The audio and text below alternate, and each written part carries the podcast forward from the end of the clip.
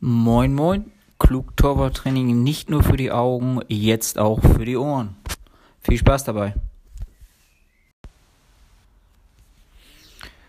Moin, ist mal wieder so ein bisschen Gedankenzeit. Ich bin gerade so auf der Pferdeweide, auf unserer Pferdeweide und gucke so den blauen Himmel und ähm, ja, auch ich mache auch andere Sachen außer Torwarttraining oder Testspiele zu begutachten im Moment. Ähm, wobei ich so ein paar Gedanken habe bezüglich Vorbereitung und Torhüter. Hatte ich ja gestern schon so ein bisschen gesagt.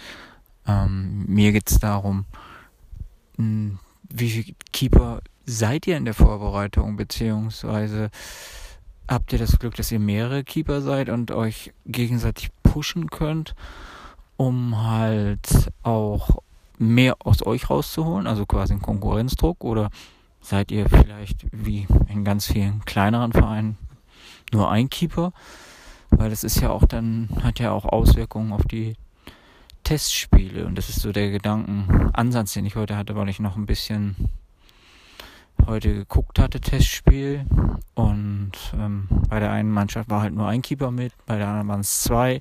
Ich weiß aber im Hintergrund sind noch ein oder zwei andere. Ähm, ja, wie, wie, wie wird das bei euch aufgeteilt mit der, mit der Spielpraxis in den Spielen und ähm, holt ihr euch eure Sicherheit im Training oder eher in den, in den Spielen?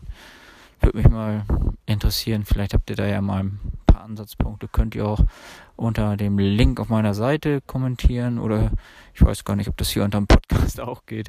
Äh, dafür bin ich eigentlich der Technik-Gremlin und bin eigentlich stolz auf mich, dass ich überhaupt so ein Podcast in die Wege geleitet habe.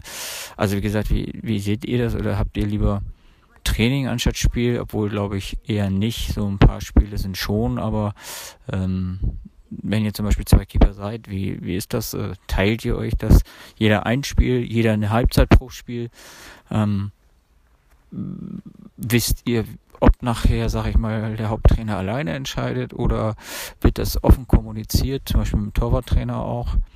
Ist ja schon eine, eine Sache. Also ich persönlich halte es immer so, dass ich ja mir bei Training meine Meinung bilde oder beziehungsweise gucke, wie sich der oder diejenige halt entwickelt und äh, das dann auch mit dem Haupttrainer abspreche und ihm auch da meine ganz klaren Tipps gebe. Hab da aber auch schon erfahren, dass einige Trainer sagen, interessiert mich eigentlich gar nicht ähm, was der Torwarttrainer dazu sagt, ich habe meine Nummer 1 und gut ist, weil Punkt A, weil Punkt B, weil Punkt C. Und selbst wenn du als Torwarttrainer das widerlegen kannst, äh, wird nicht darauf gehört. Wobei ich mich dann frage, warum es Torwarttraining gibt oder warum es einen extra Torwarttrainer gibt, aber das ist wieder wahrscheinlich eine andere Sache. Ja, das waren so Gedanken, die mir durch den Kopf gehen. Würde mich mal freuen, mal ein Feedback von euch zu hören und äh, ja, bis demnächst.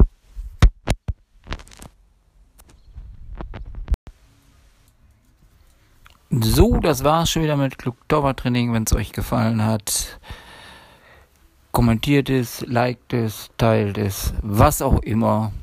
Oder freut euch und gebt es weiter. Bis denn.